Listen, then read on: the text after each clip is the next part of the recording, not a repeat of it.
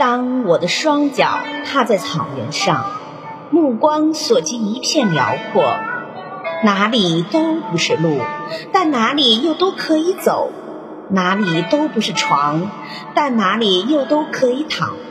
规矩惯了的人，到这里往往会茫然，像在鸟笼里关久的鸟儿，即使你把整个天空给它，它也不知道怎么飞翔。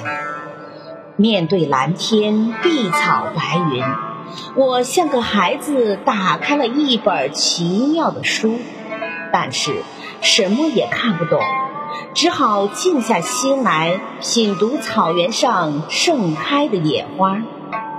野花虽然细小，可是每一朵都那么骄傲地扬着笑脸。没有任何一朵花嫌自己不够美丽而拒绝开放。淡紫的摇对花，浅黄的高鹅，绯红的野菊，通通自由自在地开着，理直气壮地开着。他们都坚信自己是最美的。一路上，到处都是花朵。大片大片燃烧着的野花，排山倒海呼啸而来，就像一个人把一生的热情全给了这个季节。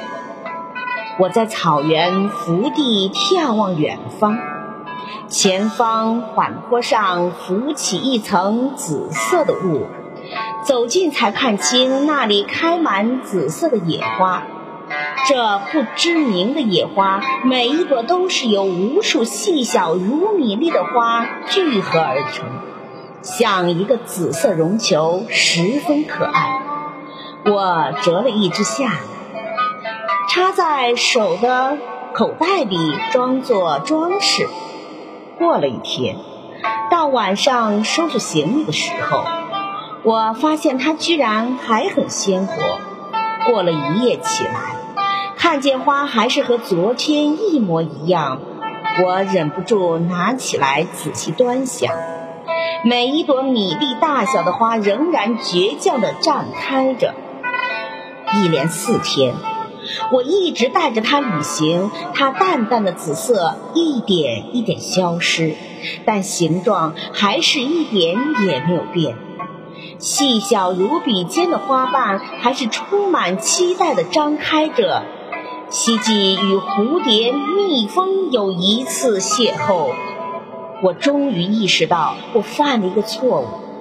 我如此轻易地折下了它，使它离开了属于自己的那片操场。